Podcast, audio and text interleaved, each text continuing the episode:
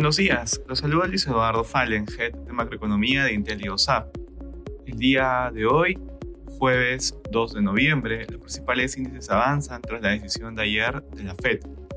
De manera particular, en Estados Unidos los futuros avanzan tras la jornada de ayer en la que tanto precios de acciones como bonos aumentaron. Esto tras la decisión de la Fed de mantener la tasa de política monetaria entre 5.25 y 5.5 así como por el discurso del presidente del comité, Jerome Powell, que sugirió que las alzas de tasas ya habrían terminado sin cerrar la puerta a un nuevo ajuste. Además, los datos publicados ayer favorecerían la pausa en el ajuste monetario, ya que la creación de empleo privado se ubicó por debajo de lo esperado, al igual que el indicador líder ISM manufacturero, dando señales así de un débil desempeño económico.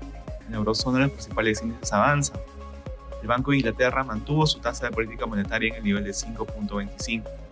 Mientras tanto, en Alemania la tasa de desempleo de octubre llegó a 5.8, en línea con las expectativas. En Asia los mercados cerraron positivos con excepción de la bolsa de Shanghái. En Japón, el primer ministro dio a conocer un paquete de estímulo fiscal para impulsar el crecimiento y ayudar a los hogares a paliar los efectos de la inflación. Esto en un contexto de baja aprobación del gobierno. Las medidas totalizarían 113 mil millones de dólares e incluyen rebajas de impuestos y ayudas a hogares más vulnerables. Respecto a commodities, el precio del oro avanza levemente durante la jornada, por su parte el precio del cobre retrocede. Finalmente, el precio del petróleo avanza ubicándose alrededor de 81 dólares el barril de WTI. Gracias por escucharnos si tuviera alguna consulta, no duden en contactarse con su asesor.